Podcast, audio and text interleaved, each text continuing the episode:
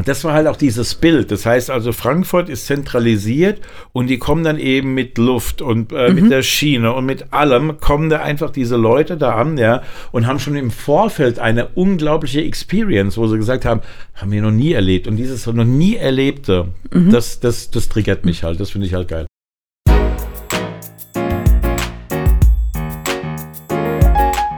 Hallo und herzlich willkommen zur ersten Folge der zweiten Staffel des Live-Pods.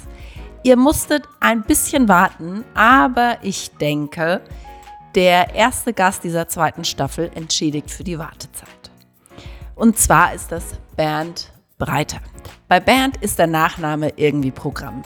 Alles, was er macht, ist breiter. Es ist größer, es ist bunter und auf den ersten Blick vielleicht auch ein bisschen verrückter. So hat er beispielsweise den ersten Club in Schwerelosigkeit kreiert und hat einen Astronauten zum DJ ausgebildet, der dann tatsächlich auf der ISS ein DJ-Set gespielt hat. Er hat dafür gesorgt, dass Matthias Maurer im Space kocht, im Rahmen des Big City Beats Space Club Kitchen.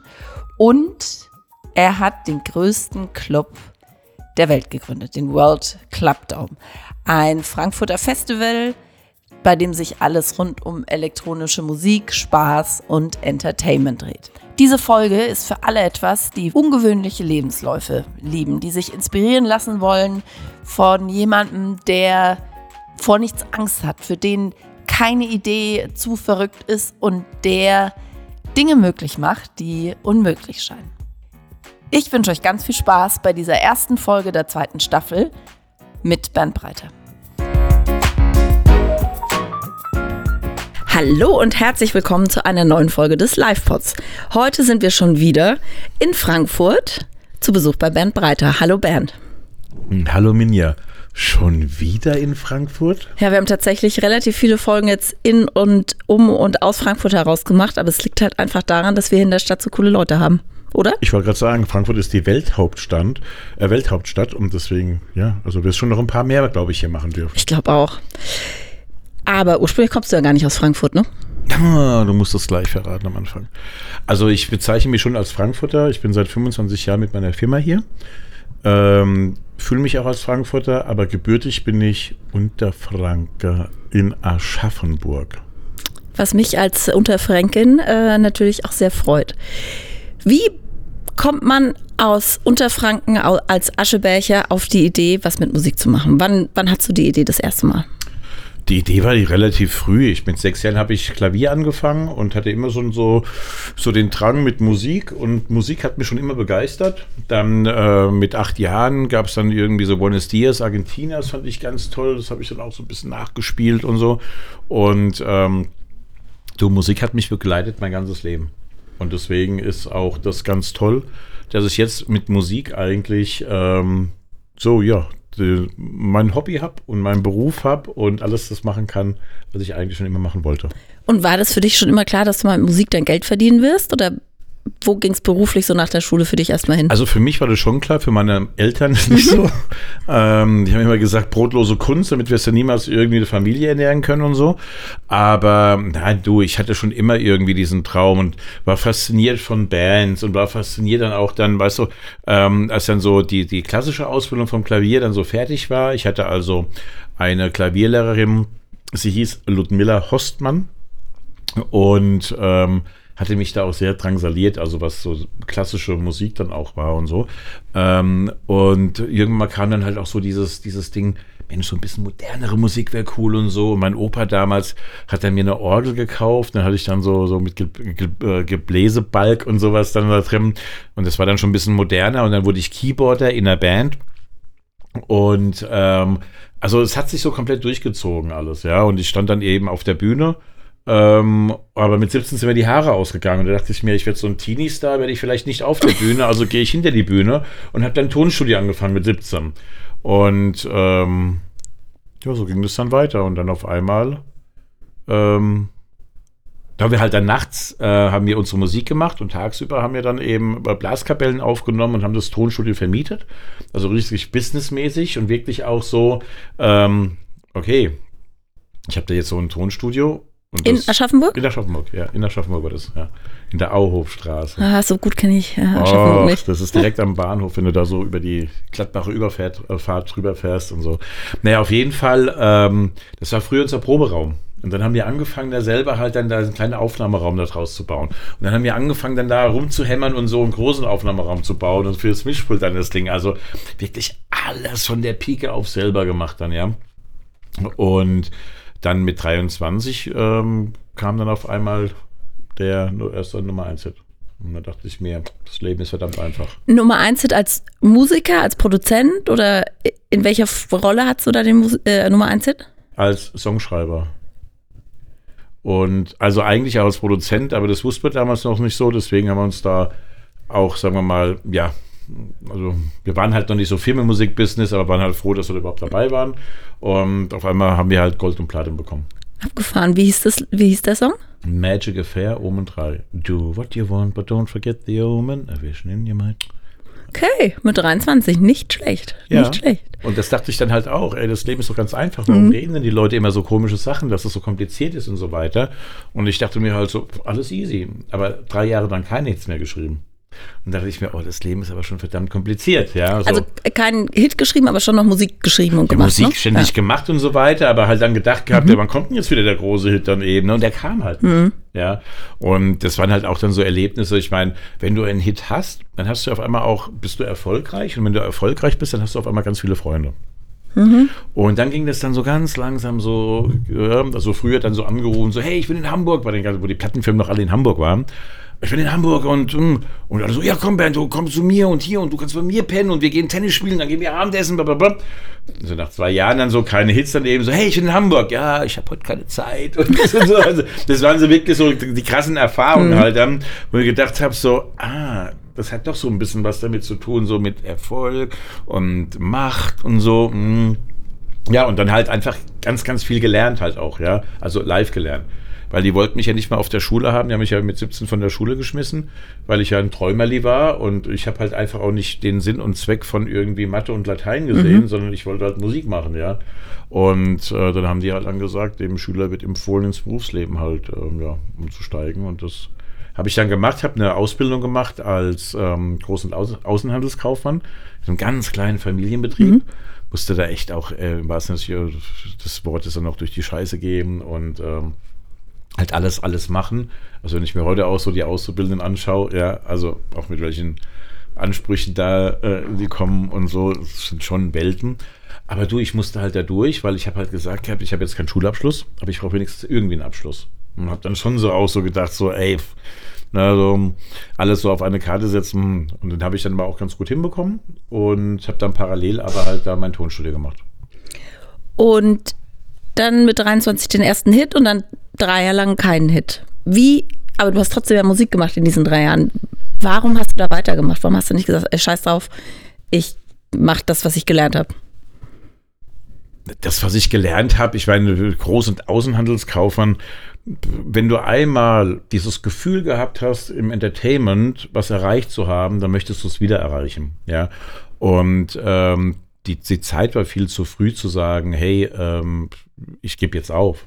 Und aufgeben ist so und so nicht so auch so mein Ding. Ja, sondern ähm, also sagen wir mal so, die vermeintlich ähm, negativsten Erfahrungen waren für mich im Nachhinein die positivsten Erfahrungen. Weil immer aus den negativen Erfahrungen die Energie frei geworden ist, um mal einfach zu sinnieren, mal drüber nachzudenken und einfach wieder hm, sich neu zu orientieren, neu zu definieren und zu sagen, ey, okay, dann gehen wir halt jetzt mal diesen Weg.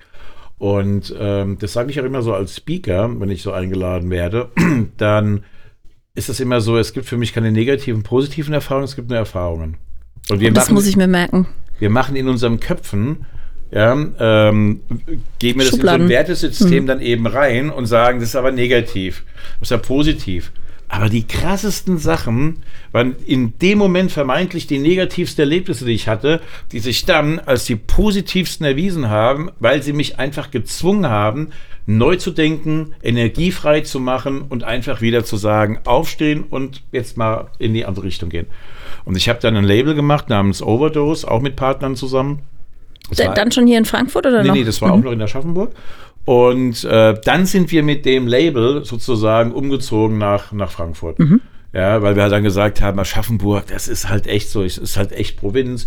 Kein Frankfurter ist zu uns ins Studio gekommen, ja, weil, oh, Aschaffenburg, oh, oh, pff, oh, am Arsch der Welt.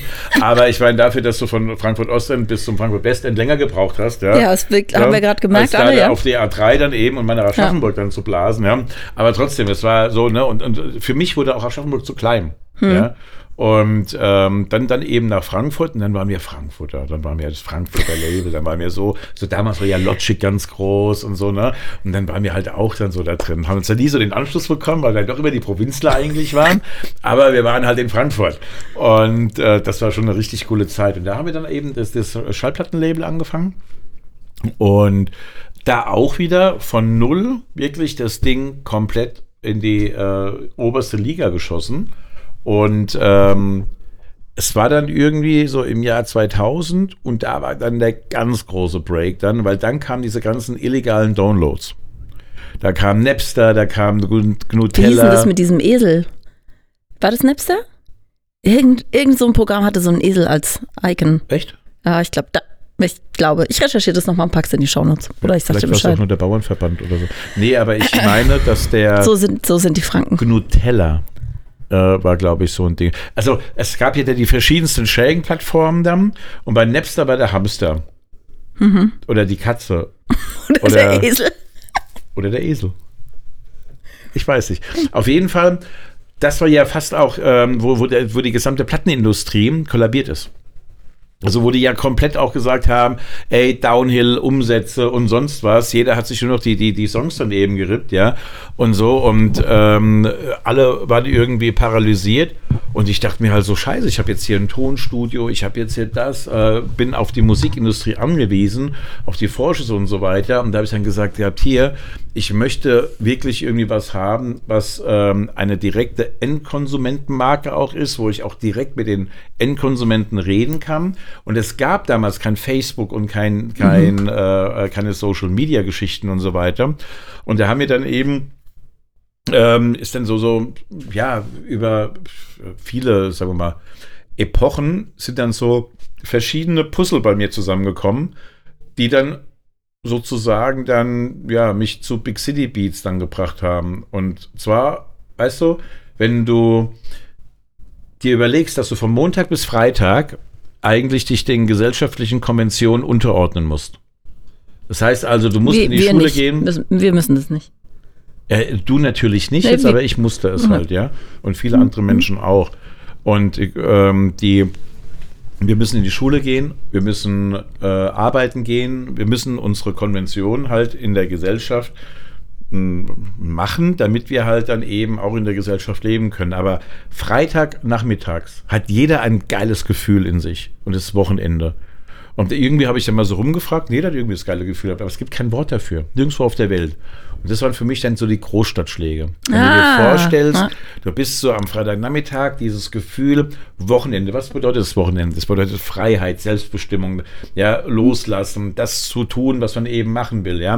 Für die Mädels äh, shoppen, äh, Make-up, Beauty, das keine Ahnung, für die Jungs Gambling oder so, auch umgedreht, weil wir ja diversity-konform sein müssen. Aber ähm, abends dann eben Clubs, Disco, Musik, Ausgehen, Essen, Kulinarik und so. Und wenn du jetzt noch einen Schritt weiter gehst und du guckst aus dem Weltraum auf diese großen Städte, dann siehst du diese unglaubliche Energie aus dem Weltall, dann nachts dann eben diese erleuchteten Großstädte und so weiter. Und das pulsiert dich praktisch schon da rein. Die Sonne geht hinter der Skyline unter, die Neonlichter erwachen, ja.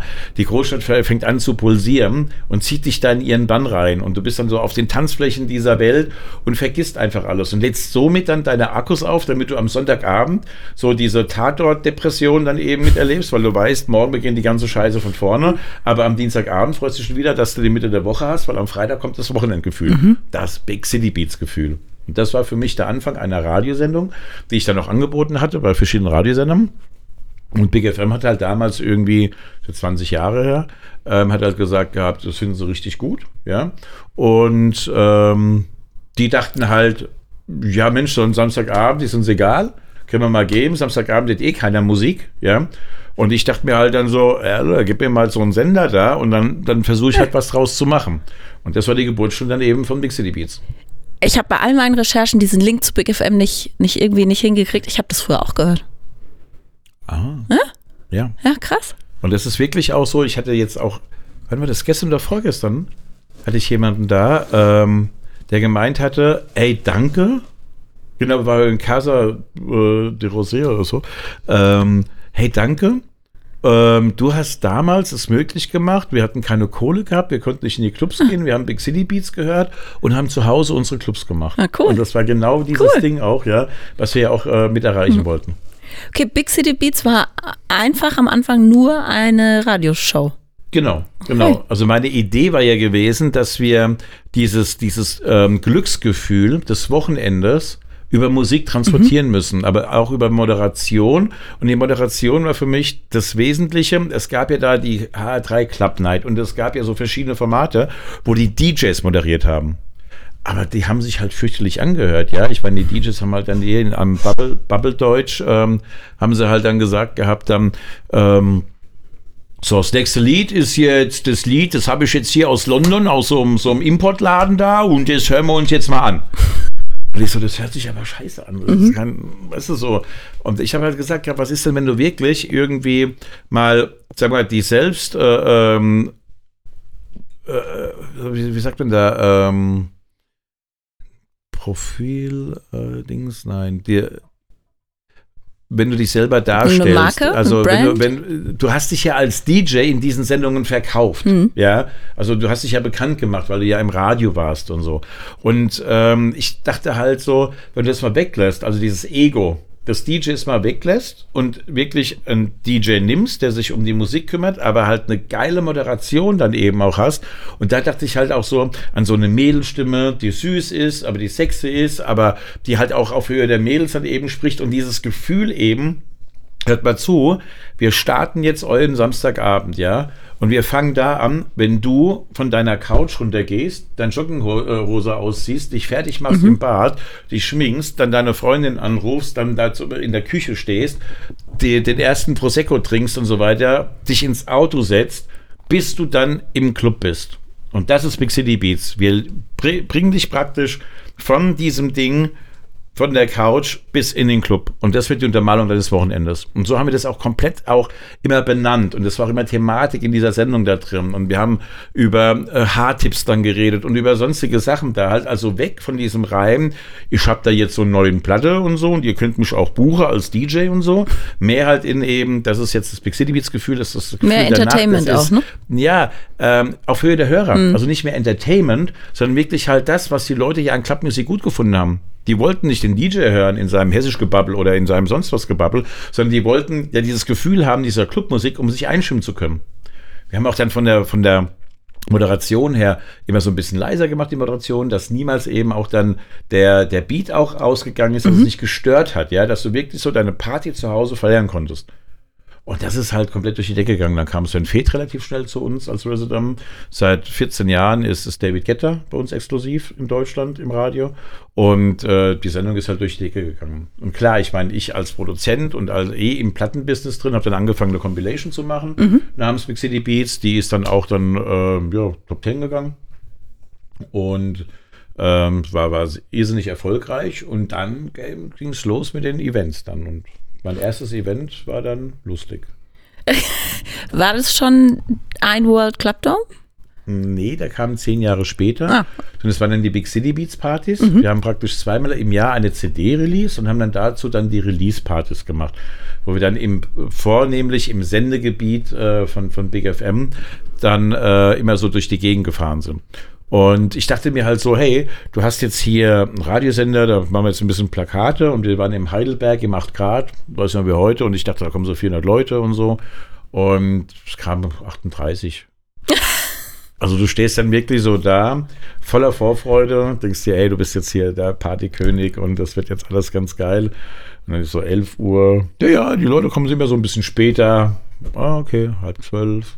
Hm, hm, Zwölf, dann denkst du dir so, wann kommt jetzt so der Bus mit den Leuten, ne, die dann so reinkommen. Also ein irrsinniges, auch für dich selber, ein, ein Blamagegefühl auch, ja.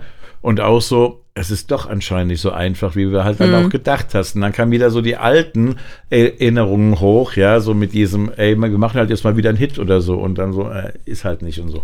Und ähm, naja, und dann wusste ich halt, äh, ich muss da so ein bisschen was anderes machen an den, ähm, an den Events und habe dann so drei Akte halt aufgebaut bei Big City Beats Partys. Das heißt, wir hatten am Anfang immer eine sehr smooth Stimmung, sehr dunkle Stimmung gehabt, ja, in den Clubs, haben die Clubs so ein bisschen auch umgebaut, haben dann einen Countdown immer laufen lassen von zwei, drei Stunden. Und dann hast du gemerkt, wie sich da auch diese Energie aufgebaut hat, ähm, je näher dieser Countdown an Null dran gegangen ist.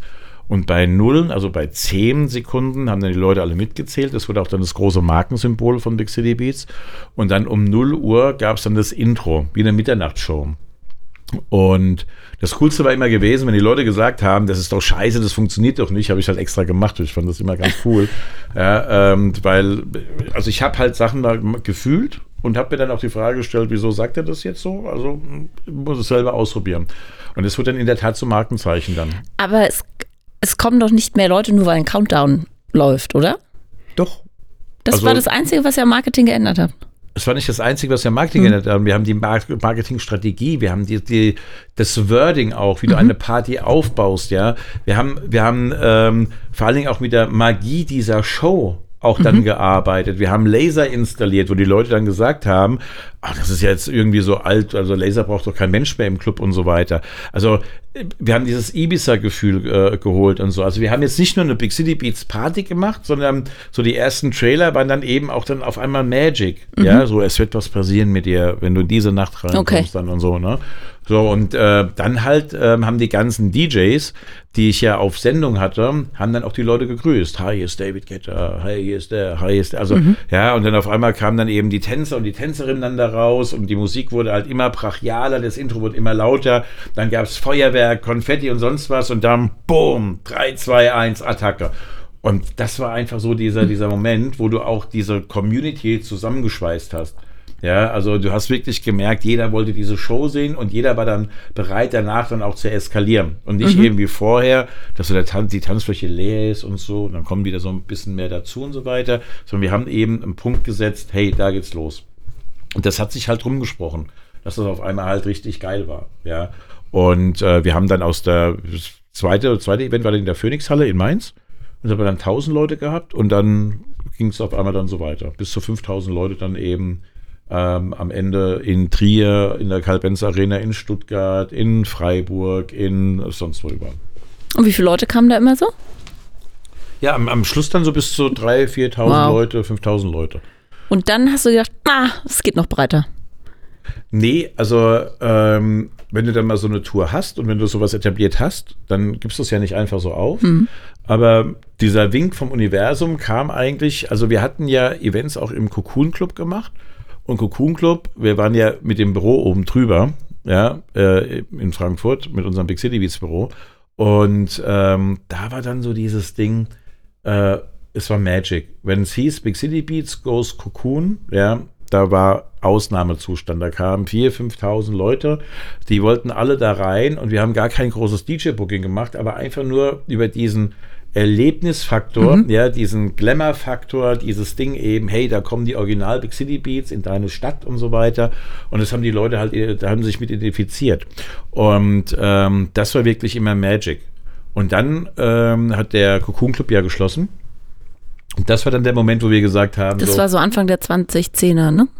war, es war 2010, 2011 irgendwie, also so die Ecke rum, äh, wo wir dann gesagt haben, so, oh, also das war ja eigentlich unser, unser krassestes Ding, unser Flagship-Event, also ne, Cocoon Club komplett voll gemacht, Ausnahmezustand, die Big City Beats, ja, sind da.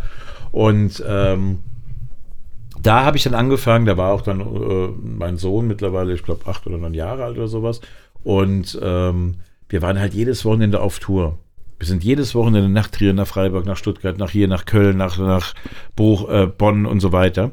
Und ähm, haben uns auch gefragt gehabt, meine, meine Ex-Frau, also wir sind jetzt getrennt, aber ähm, haben das da zusammen aufgebaut. Und dann so, wie wollen wir das denn weitermachen? Soll das jetzt irgendwie so ein Leben weitergehen? Und äh, wenn du halt sieben Jahre lang auf Tour gehst und sieben Jahre am Stadion vorbeifährst und sieben Jahre lang siehst du dieses Stadion mhm. und du denkst dir halt so, ey, ich will aus dir den größten Club der Welt mal machen. Ja, mhm. so, und dann halt auch dieses ähm, Ding, so das Kolosseum der Neuzeit, ne? so dieses Monstrum an Location und das mal irgendwie vollkriegen. Ähm, das hat mich schon immer getriggert. Aber es war natürlich A, haben natürlich alle Leute gesagt gehabt, das kriegst du eh nicht hin. B, hast du natürlich auch ein unglaublich finanzielles Invest. Und C, kannst du eben in so einem Stadion nicht wachsen. Wenn du da mit 5000 Leuten anfängst, dann ist das Ding leer, dann kommt im nächsten Jahr keiner mehr. Also musstest du, wenn du so ein Ding machst, musst du gleich mit 20, 25.000 oder 15, 20.000 Leute halt anfangen. Naja, und ähm, das war praktisch dann der Initialzünder, war dann, als der Cocoon Club geschlossen hatte, war das der Wink. Ich wollte nicht in die Juniorenhalle gehen, ich wollte auch nicht ins Gibson gehen. Ich habe dann einfach gesagt, hab hier, pass auf, alles auf eine Karte. Wir merken, wir strugglen da jetzt auch und das, die Zeit hat sich auch verändert, ja. Äh, und ähm, dieses, dieses immer auf Tour gehen und immer mit Partnern in jeweiligen Städten zusammenarbeiten, bis morgens dann Abrechnung machen und so. Ähm, nee, wir ziehen das jetzt durch. Wir setzen jetzt alles auf eine Karte. Und dann habe ich in die Community ähm, reingeschrieben, dass wir ein Event vorhaben. Wir waren sieben Jahre auf Tour und sind zu euch in die Städte gekommen. Und jetzt kommt ihr in meine Stadt. Und jetzt haben wir ein Riesending und habe David Getter angerufen und Tiesto und Steve Aoki und so weiter. Und ähm, die haben auch alle zugesagt. Und dann hatten wir beim ersten World Club Dome 25.000 Leute. Und da wusste ich, da ist was passiert. Krass. Und das ist genau vor zehn Jahren passiert. 2013. Und wie viel, ja. wie groß war euer Team da? Mit wie viel Mann, Frau habt ihr das organisiert? Sechs, sieben Leute halt. Wahnsinn. Wir hatten ja auch Groß, äh, Großfestivals vorher auch gemacht. Also mhm. Sommertagtraum in Ulm mit David Getter ähm, haben wir ähm, auch 25.000 Leute gehabt, Sea of Love in Freiburg. Da war ich dran beteiligt auch und habe das mitgestaltet. Also das heißt, wir hatten schon die Erfahrung gehabt, aber wirklich selber halt sowas zu machen und selber auch als Veranstalter. Und voll ins Risiko mir, zu gehen. Da hat ne? mir echt der Mumm gefehlt, ja. Und ähm, das war aber halt, wo ich dann gesagt habe, nee, machen wir.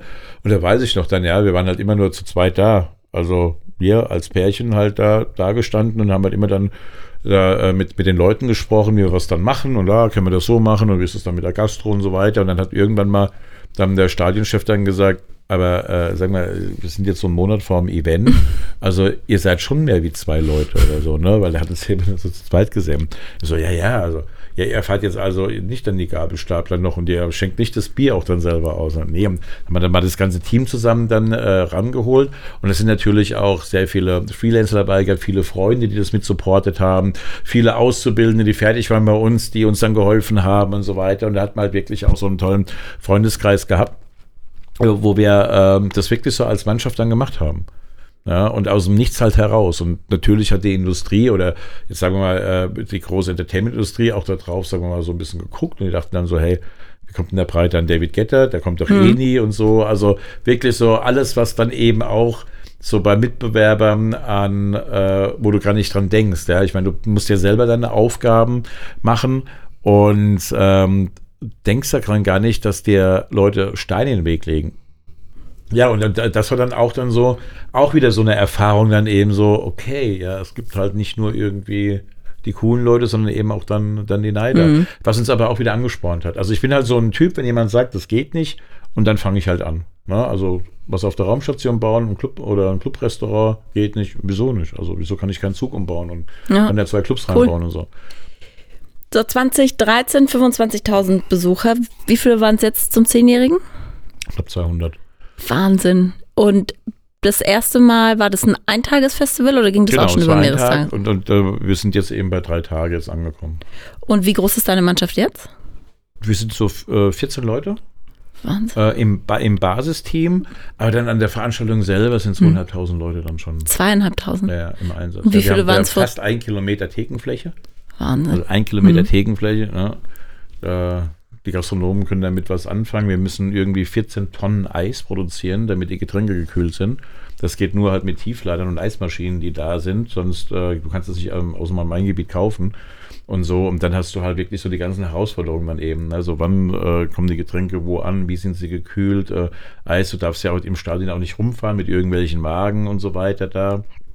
Also das sind schon sehr, sehr viele äh, Dinge, die da prasseln. Wir haben ein komplettes Krankenhaus da, wir haben zig Notärzte da, wir haben äh, zig äh, Rettungswegen da, weil ich meine, es gibt ja nicht nur die positiven Seite von Mhm. so einem Event, sondern wir haben da eine Stadt da, das sind 70.000 Leute am Tag.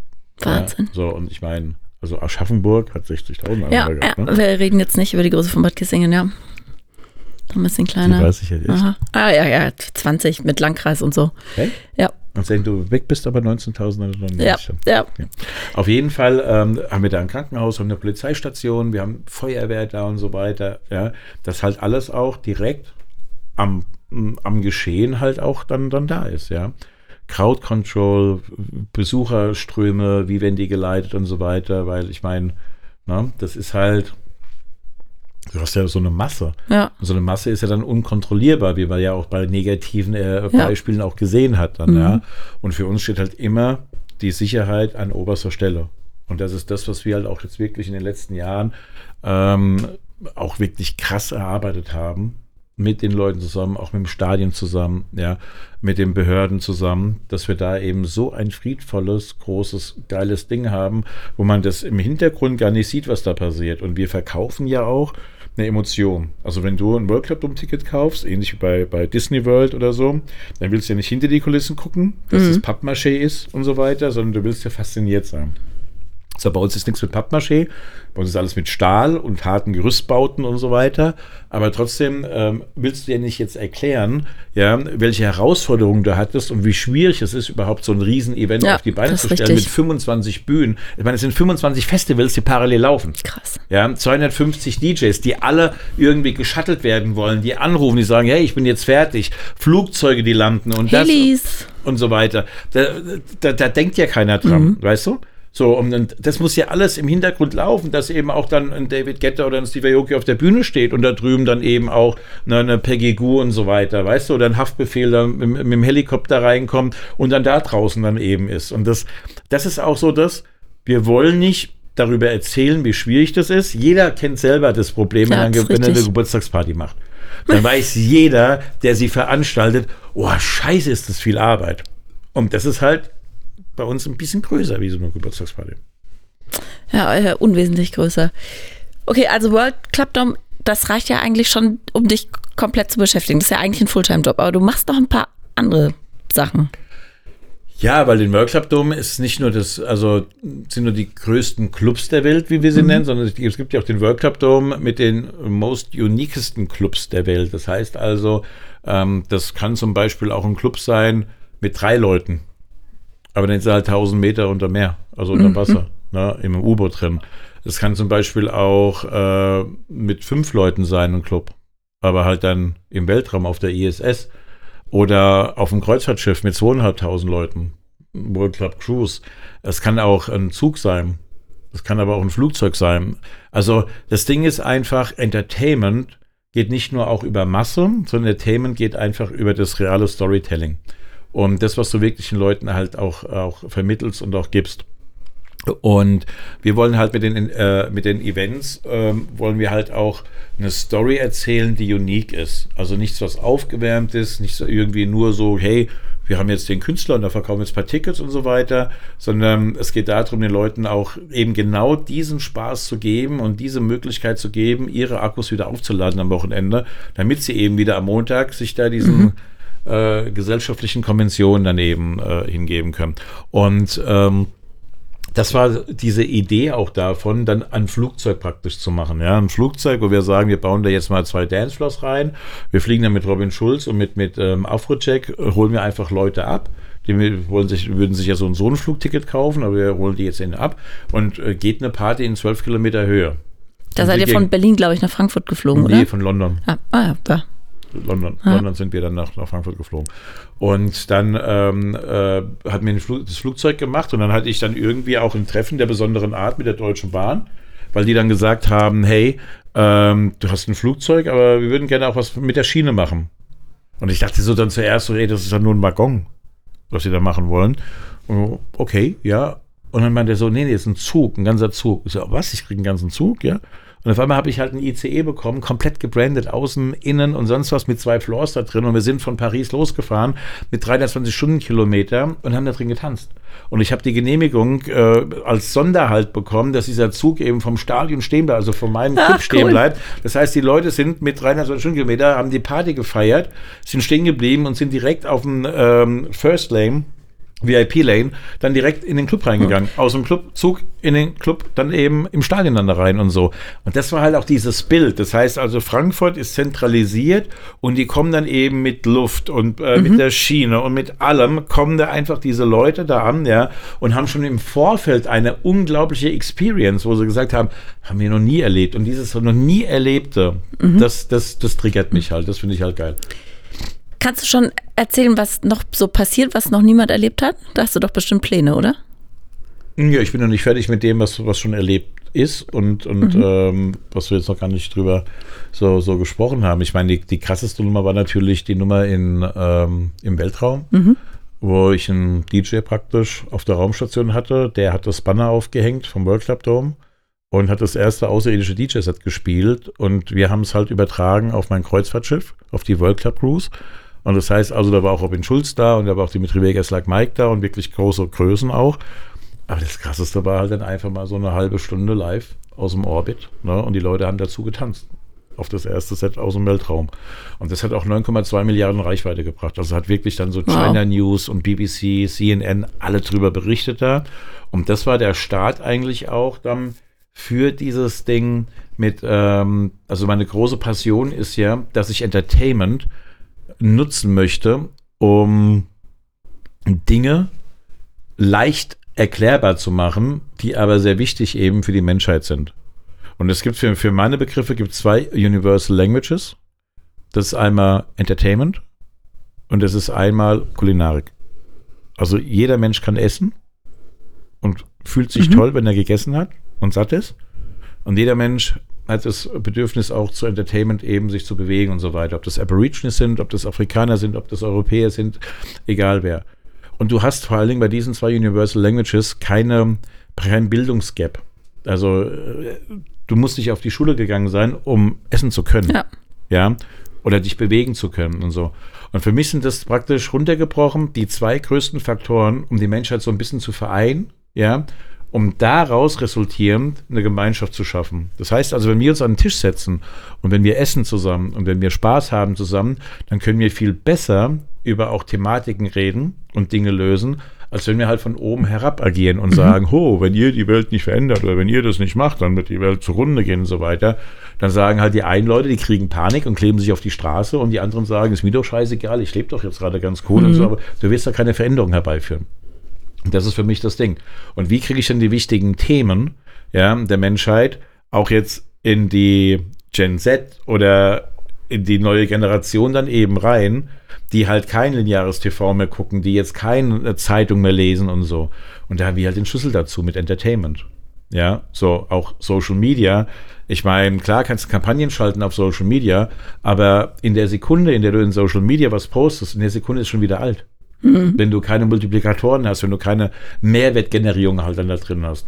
Und jetzt überleg dir mal, so ein Wissenschaftler versucht zu vermitteln, warum man Geld braucht, um irgendeine Wissenschaft zu, äh, zu machen. Aber der kann es gar nicht übersetzen in die Sprache von der Gen Z, weil der redet ja in seinem wissenschaftlichen Ding da und so und dann, dann die Leute, oh, was, was redet der da, Mathelehrer-Syndrom, Effekt und so. Und da habe ich dann gedacht gehabt, was ist denn das, wenn ich das jetzt mit Musik kombiniere? Was ist denn, wenn ich David Guetta neben dran stelle? Was, was ist denn, wenn ich, wenn ich wirklich Entertainment vermische mit Wissenschaft oder auch ne, mit Wirtschaft und so? Und dann stand ich da halt 2019 auf der Bühne mit Matthias Maurer und der hat erklärt, warum die Space-Wissenschaften so wichtig sind. Ja, also was die ESA da macht und warum sie eben in den Weltraum geht und so weiter.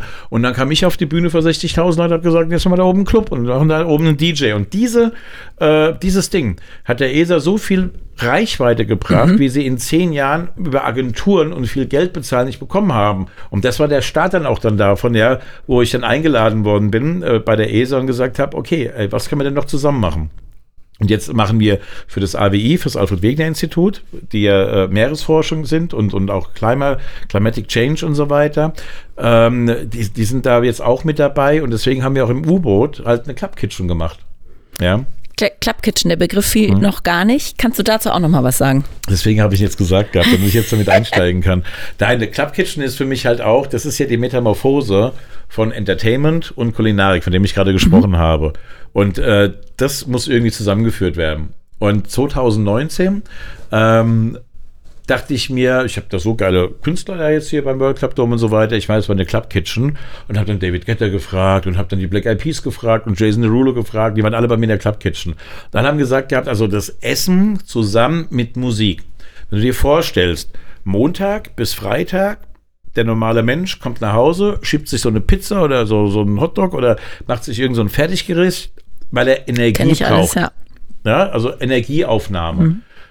Aber am Wochenende transformiert sich dieses Essen in Lifestyle-Format. Also du gehst mit deinem Freund, mit deiner Freundin aus, du lädst Freunde ein, um gemeinsam zu kochen, ja. Du gehst in ein Restaurant, da willst du umgarnt werden, du willst diese Musik können und so weiter. Es gibt ja immer mehr Restaurants, wo du auch eben diese Showküche hast, weil du auch dann sehen möchtest, wie dieses Essen sich transformiert. Ich möchte das ja nicht sehen, ne? Wieso? Ich sitze, ich möchte nicht sehen, wie Menschen mein Essen bereiten. Ich setze mich da immer mit dem Rücken hin, ja. Ja, weil ich wollte jetzt gerade sagen, das ist ja, Essen ist ja intimer wie Sex, weil ich meine, das isst du ja richtig in dich rein und so weiter. Aber deswegen gibt es ja glücklicherweise auch andere Menschen, die das cool finden und die auch dann Kochshows sehen, weil sie einfach auch genau das, das, das ist okay, weil das, das muss ich nicht äh, sehen möchten. Weil einfach auch, überleg doch mal das, das Paradoxe. Diese Kochshows boomen und da geht es um Essen. Hm. Also um Geschmack auch und um Riechen. Aber du hörst du und siehst ja. das nur da drin. Ja. Und da geht es um Essen. Also diese Faszination Essen ist sowas von gewaltig und genauso die Faszination von Musik. Ja, als völkerverständigendes Tool sozusagen. Und das muss man kombinieren. Da habe ich dann gesagt, ja, wenn ich jetzt so einen Herdteller äh, äh, da habe, ja, und einen Plattenteller da habe, das gehört irgendwie zusammen. Musik und Essen und so weiter. Darum wartest du, bis du das Kunstwerk eben auf, auf den Tisch bekommst, warum bist du nicht dabei beim Entstehungsprozess und so weiter. Jetzt muss ich dich aber einsperren dann in die Kamera, wenn wir unsere Club Kitchen hier machen, dann aber. Das, das krieg, das krieg, das krieg ich, das schaffe ich. Aber auf jeden Fall war, war das eben die Geburt dann von Club Kitchen und dann kam Covid. Und mhm. auf einmal haben wir dann gesagt, ihr habt auch, auch diese Kontaktverbote und sowas, ja. Und überleg doch mal, ich meine, ähm, die Leute können nicht mehr ausgehen, die Leute können sich nicht mehr treffen und so. Das war ja damals, das war ja, das war ja krass. Damals, wir, es ist drei Jahre her, ne? Das ist weiß, noch nicht so lange her, ist echt weiß, verrückt. Ja, ich weiß. Ich sag nur damals, damit es echt vom Hirn her sehr weit nach hinten ist, weil ich halt keinen Bock mehr habe, dass das irgendwie sich wiederholt, aber egal. Ähm, auf jeden Fall haben wir dann gesagt, ja, pass auf, wir sagen jetzt unserer Community, Leute, wenn ihr nicht rausgehen könnt, dann kommen wir zu euch. Wir liefern euch jetzt den Soundtrack des Wochenendes mit Big City Beats, mit den DJs. Wir liefern euch jetzt die Club Kitchen. Wir kochen für euch. Also wir haben dann bei uns im Büro eben eine Club Kitchen aufgebaut, haben Tänzerinnen und Tänzer da gehabt und haben da DJs da gehabt und haben komplett gestreamt. Und das war auch genau dieses Ding. Ähm, wir haben bis zu einmal haben wir eine Club Kitchen gemacht aus dem ähm, Anstoßpunkt im Stadion wo wir David Getter in Miami dazugeschaltet haben, wo wir auf der Bildzeitung, auf der Startseite waren, bei Bild.de und so weiter, und hatten da eine Million Leute da drauf. Ja, die gemeinsam ihre Küche in den Club umgewandelt haben, cool. um mit uns zu feiern. Mhm. Und dann gibt es ja noch das andere Paradox: Küche. Wo beginnt eine Party? Mhm. In der Küche. Wo endet eine Party? Mhm. In der Küche. Also beginnen tut sie halt mit dem Warm-up-Drink und so weiter. Äh, nachher, wenn du besoffen bist, bist du froh, wenn du da mal so ein bisschen eine schöne Pizza noch drin da drin ja. hast.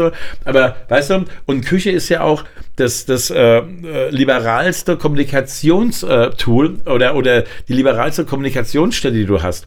Bei, bei so einer Tafel dann, da musst du dich benehmen, wenn du dann mhm. so da bist und so. Und in der Küche wird immer geschnackert und Ding und so weiter. Egal ob bei einer Familienfeier. Ja. Und genau dieses Ding, das wollte ich haben, dieses Losgelöste, ja, von so, ähm, wir müssen jetzt warten, bis das Essen serviert wird und ähm, wir sind einfach jetzt so mit dabei. Und so ist das Thema Club Kitchen dann entstanden. Und dann wollte ich die Club Kitchen eben an einen neutralen Punkt in der äh, Welt schaffen, wo wir dieses völkerverständige Tool mal wirklich ausprobieren. Das ist aber nicht das Eintrachtstadion. Nein, das war die Raumstation, die Okay. ISS. Okay. Und da habe ich mit Tim Melzer zusammen ein Essen gekocht. Ja, weil du musst ja auch, wenn du die für Astronauten kochst, hast du auf einmal die Problematik, dass du nicht mit Salz kochen darfst und das nicht und jenes nicht und so ein Reiskorn, wenn es natürlich da irgendwo in der Schwerelosigkeit rumfliegt und die schlafen da und dann kommt das Reiskorn in die Nase und dann ersticken die, ist ja blöd. Ne? So, also du musstest da durch die verschiedensten Instanzen durchgehen was auch sehr, sehr geil war. Und so haben wir dann eben Matthias Maurer, ja, hatte sich gewünscht gehabt, ein indonesisches Rendang mit Reis. Und das haben wir dann eben gekocht.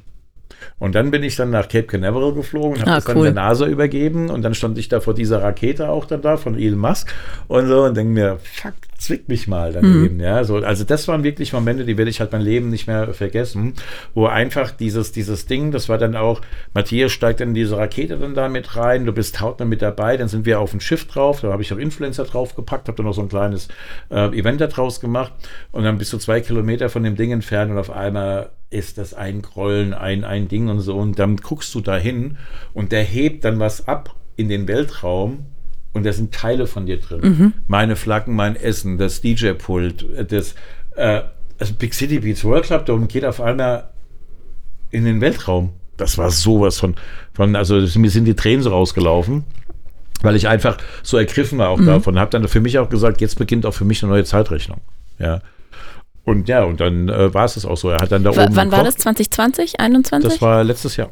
Und ähm, daraufhin äh, bin ich ja dann ähm, eingeladen worden nach Hollywood und habe dann äh, bei den Living Legends of Aviation, bei den lebenden Legenden, da sind dann so Leute geehrt wie ähm, Neil Armstrong, Buzz Aldrin, Jeff Bezos, also auch Hollywood-Stars, die halt viel mit dem Fliegen zu tun haben Mhm. und ganze Weltraum, Astronauten und so weiter. Elon Musk ähm, hat, hat so einen Award und so weiter und war da auf einmal dann nominiert für Cool. dieses Ding. Und dann, dann stehst du da in Beverly Hilton in Hollywood, wo die mm, Golden Globes Mhm. awarded werden, ja. Und wir stehen auf einmal am Rednerpult und krieg halt dann so einen Cool. Award von John Travolta. Abgefahren. Ja. Da dachte ich so, holy moly, fuck. Ja. Ja. so, also für dieses ganze Ding dann eben mit Weltraum und wie bringe ich Weltraum-Science dann eben weiter und das mal für humanitäre Dinge, weil wir haben da oben gekocht mit 12 Millionen Köchen auf der Erde über den größten Verband, den es gibt, Kochverband. Und als Symbol. Das ist leider untergegangen ein bisschen, Mhm. weil Putin halt eine Woche zuvor einmarschiert ist und wir deswegen nicht diese große Nummer machen konnten. Mhm. Das heißt, wir mussten sie dann praktisch dann verschieben und so weiter. Wir konnten nicht ein Party-Event machen, Mhm. während die ganze Welt zugesehen hat, wie da auf einmal der Überfall da Mhm. passiert ist. Und das war halt so, wo ich mir auch gedacht habe, scheiße. Und dann ist mir aber wieder so diese, dieses Ding gekommen, Nimm jetzt mal diese negative Erfahrung, Ja. nicht als negative Erfahrung, sondern überleg mal und, und mal sehen, was daraus wird. Und genau das passiert jetzt, weil jetzt passiert was, über das ich jetzt nicht reden kann, aber was die ganze Welt erfahren wird. Okay. Du bist ja äh, relativ nahe. Wir machen ja vielleicht dann nochmal eine, eine zweite Folge und dann kannst du es ja dann erzählen, wenn es soweit Stimmt. ist. Ja. Cool, das heißt, es geht weiter und du hast noch viele große Dinge, Ja, ähm, die du planst und umsetzen wirst. ja. Also World Cup Dome jetzt, ich werde jetzt in zweieinhalb Wochen nach China reisen. Da geht es um, um den World Cup Dome in China. Korea hatten wir ja schon zweimal den World Cup Dome mit 100.000 Leuten auch gemacht. Und ähm, einfach so diese Thena äh, die Thematik von, von Big City Beats, von diesem Wochenendgefühl, so ein bisschen raus in die Welt spreaden. Aber dann eben mit dem Grundsatz nicht nur Entertainment zu verkaufen und so weiter, sondern halt immer auch diese wissenschaftliche Anbindung und die Wirtschaftsanbindung zu machen als Entertainment ist die Brücke, ist der Übersetzer für diese neue Generation. Ich habe jetzt noch so ein paar, paar random Fragen. Was mir aufgefallen ist, ich habe den Eindruck, du hörst sehr viel auf deine Intuition. Nur. Also ich bin, bin Interessieren dich Zahlen so? Also Gar nicht. Und so Businesspläne und Finanzmodelle? gar nicht. Interessiert mich null. Ist auch ein Graus daneben für meinen CFO. Äh, und, und auch für die Partner, die halt dann immer sagen, was soll denn das jetzt und so. Aber hier, wenn du einmal, guck mal, ich habe eine Sinfonie geschrieben mit, äh, mit David Garrett, ja, ähm, habe dann ein Video dazu gedreht, da hat mir der Fraport ähm, das, ähm, die Landebahn gesperrt und ich durfte mit dem Orchester während dem Flugbetrieb äh, mit dem Sinfonieorchester auf der Landebahn als Zeichen, dass Musik, also nicht nur Flugzeuge Menschen verbinden, sondern eben auch Musik verbindet. Mhm. Mit, na, durfte ich da auf dem Flughafen dann auf einmal sein und es musste irgendwie vom Bundesverkehrsministerium irgendwie äh, angezeigt sein, genehmigt sein, weil es halt der Hochsicherheitsbereich ist. Ich meine, das ist einer der größten Flughäfen mhm. und wir sind da irgendwie mit 250 Leuten da drauf mit einem Orchester und, und äh, stehen dabei daneben, weißt du? Und du weißt ja, welche Kontrollen es da gibt ne? und, und äh, wie das da ist. Also so, war das nicht auch letztes Jahr? Wie bitte? War das nicht auch letztes Jahr? Das war vorletztes okay. Jahr, wo wir die Aufnahmen gemacht mhm. haben und die werden jetzt aber auch in einem Film, in einer Dokumentation, wird das alles jetzt aufgearbeitet. Mhm. Jetzt habe ich ja schon die Hälfte verraten. Du bist ein Schlingel. Nein, auf jeden Fall. nicht zum ersten Mal. auf jeden Fall ähm, ist es halt so, dass das ähm, von, von, ähm, von der Intuition her möchte ich einfach die Dinge halt machen, die, ähm, die mir in den Kopf reinkommen und zu denen ich irgendwie ein Gefühl aufbaue. Und dann sind wir in dem Moment, sind mir die Zahlen eigentlich wurscht egal. Natürlich kann ich nicht einfach nur Geld ausgeben oder sowas dann, ja. Aber ähm, manchmal sieht man auch nicht, was eigentlich da hinten dran steckt. Zum Beispiel haben wir jetzt das erste ähm, ja, Club-Restaurant gebaut, aber im Weltraum. Und wenn du jetzt mal da so ein bisschen weiterspinnst, ist es das erste Gastronomiekonzept, was im Weltraum entstanden ist, was jetzt auf die Erde kommt. Also was mhm. ist denn, wenn jetzt Big City Beat Space Club Kitchens auf einmal als Space Club Kitchen auf die Erde kommt, aber in den ganzen Bildern, die ich halt von der ESA und von der NASA halt von da oben habe, ich meine, da oben gibt's ein, gab es ein Restaurant, das war dann halt die Big City Beat Space Club Kitchen. Also daraus kann man ja dann auch wieder mhm. ein Businessmodell dann eben machen, was vielleicht ja auch Leute dann interessiert. ja. Das meine ich auch. Das ist dann manchmal eben dann schon, sagen wir mal, ähm, durch nicht der geradeste Weg, wo man eben dann einen Businessplan hat und sagt, wenn ich jetzt fünf Schrauben verkaufe, habe ich ja, den Gewinn. Wenn ja. ich zehn Schrauben verkaufe, dann muss ich die Produktion umstellen, aber dann habe ich den Gewinn und so. Sondern zuerst mal Erlebnisse schaffen. Und da sind wir ja das, was ich ja schon mal erzählt habe unser gesamtes Ding, Entertainment, ist nur pure Emotion. Mhm. Und eine pure Emotion kannst du nicht in ein Shareholder Value packen und sagen, so, wir brauchen jetzt äh, das und das und das und das, damit wir das und das eben erreichen, sondern auch eine Plattenfirma hat ja auch immer diese Problematik, also die, dieses Ding da, hey, wir brauchen geile Songs und geile Songs können wir nicht mit Druck erzeugen und sagen, oh, wir, uns fehlt jetzt aber noch irgendwie das und das im, im EBIT oder so, sondern das kommt, wenn man, wenn man sich gut fühlt. Ja. Und ähm, das ist so, so ein bisschen mein Ding. Ähm, diese Stories und auch die Leute, die noch vor zwei Jahren gesagt haben, ich verstehe nicht, was will denn der Down mit seiner Küche da? Ja, wieso hatten der auf der Bühne da eine Küche jetzt aufgebaut und kocht da für 30.000 Leuten, ja? Und so habe ich nur gesagt, ja, ihr werdet es schon irgendwann verstehen. Ja, aber mhm. manchmal ist es auch zu früh. Hast du das denn verstanden zu dem Zeitpunkt schon? Ja, ja, klar. Oh. Also, das ist praktisch so, du hast so ein Puzzle mit einer Million Teile. Mhm. Ne? Und irgendwann mal hast du so ein Part, so ein Part, so ein Part, so ein Part und du merkst, dass dieses Puzzle zusammenwächst. Und irgendwann mal, und das war dann auch ein ganz geiler Moment eigentlich bei mir im Leben, ähm, das sind dann so vielleicht so acht, neun Puzzleteile, die schon an der richtigen Stelle liegen, aber die noch verdreht sind. Das mhm. heißt, dein Auge nimmt nicht das gesamte Bild wahr, sondern da ist noch diese Störenpunkte da drin. Und dann auf einmal guckst du da drauf und dann macht's klack, klack, klack und du siehst auf einmal das ganze Bild dann da. Du weißt auf einmal, warum die Kulinarik, warum das Entertainment, warum World Club darum, warum das, warum hier das und so. Und auf einmal ist es dann diese Einheit. Und es ist unabhängig von den Zahlen, die da auf dem Konto stehen. Ja klar, ja. natürlich war ich immer gehalten, dann eben dann auch Sponsoren zu finden oder das da. Oder jetzt nach Covid auch dann, ja. Ich meine, Ausgehverhalten hat sich geändert. Und da kann ich nicht Traumtänzer sein. Habe ja auch eine Verantwortung in der Firma, ja. Aber ähm, die, die Diskrepanz ist ja immer auch die, dass du, wenn du neue Sachen entwickelst, gibt es dafür halt nicht irgendwelche Belege oder Beweise, dass das so funktioniert.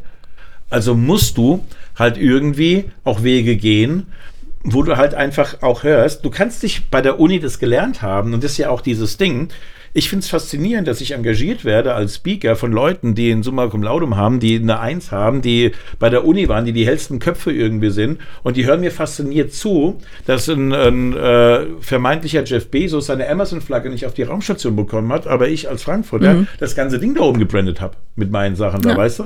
Und der hat Millionen, mhm. 100 Millionen geboten und ich habe halt nichts geboten. Mhm. Ja. Wenn du das in einem Satz zusammenfassen müsstest, warum du das geschafft hast und Jeff nicht? Warum? Was ist so dein Geheimnis?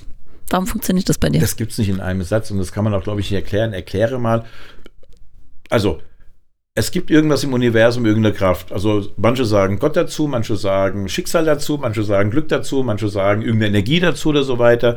Aber es gibt irgendwas mehr. Also wir, das kannst du alleine an diesen zwei kleinen Fragen, wo die, die, die gescheitesten Leute der Welt einfach aussteigen, halt sagen, zwei Fragen gibt es da. Die erste, die erste Frage ist, wo hört denn das Universum auf? Das kann dir niemand erklären. Ja, das sind dann ganz viele Steine. Okay, wenn du Steine wegmachst, was ist denn da hinten weiter? Ja, da ist nichts. Ja, was ist nichts? Hm? So. Mhm. Also, das kann dir niemand erklären. Und wann hatten die Zeit begonnen? Wann hatten die Zeit begonnen? Ich meine, wann hatten das alles begonnen? Und das war davor. Mhm. Ja, so, also es muss irgendwie eine höhere Macht oder ein höheres Feld dann eben geben. Und ich finde halt, dass, ähm, deswegen kann ich das noch nicht erklären. Es ist so viel Bauchgefühl immer dabei. Und ich sage immer den Leuten, es gibt die Leute, die praktisch ähm, ihr Hirn komplett nutzen. Das heißt, die Leute, die studiert haben, die sich das Wissen der anderen Menschen sozusagen reintrichtern, ja, und daraus durch dieses vielfache Wissen von verschiedenen Leuten und das und die Erfahrungen und so weiter da reinschaufeln und damit dann eben ähm, eine gewisse, äh, ähm, ja, also das ist dann ihr Know-how, das sie haben. Und dann gibt es aber die, die Gefühlsmenschen, die einfach aus dem Bauchgefühl halt irgendwas spüren. Und das kannst du nicht erklären, warum mhm. du das spürst. Das ist einfach da mhm. und du weißt es, das musst du jetzt irgendwie probieren, weil das Bauchgefühl sagte das. Und ich sage immer so, hey, lass dich mal ähm, führen von deinem Bauchgefühl, nutzt deinen Verstand und deine Intelligenz dazu, um dein Bauchgefühl zu hinterfragen, ob dir das jetzt wirklich kompletten Bullshit erzählt hat, dein Bauch oder, oder nicht oder so.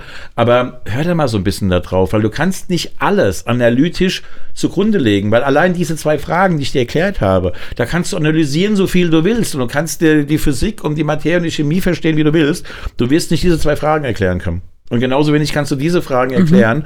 dass du auf einmal irgendwas Neues erschaffst. Aber du spürst es, dass es da drin ist. Mhm. Und deswegen kann man das nicht erklären. Es gibt auch kein Geheimnis oder kein Geheimrezept oder so weiter. Außer, ich meine, mach du in deinem Kopf die Grenzen weg. Weil eigentlich entstehen nur in unseren Köpfen die Grenzen.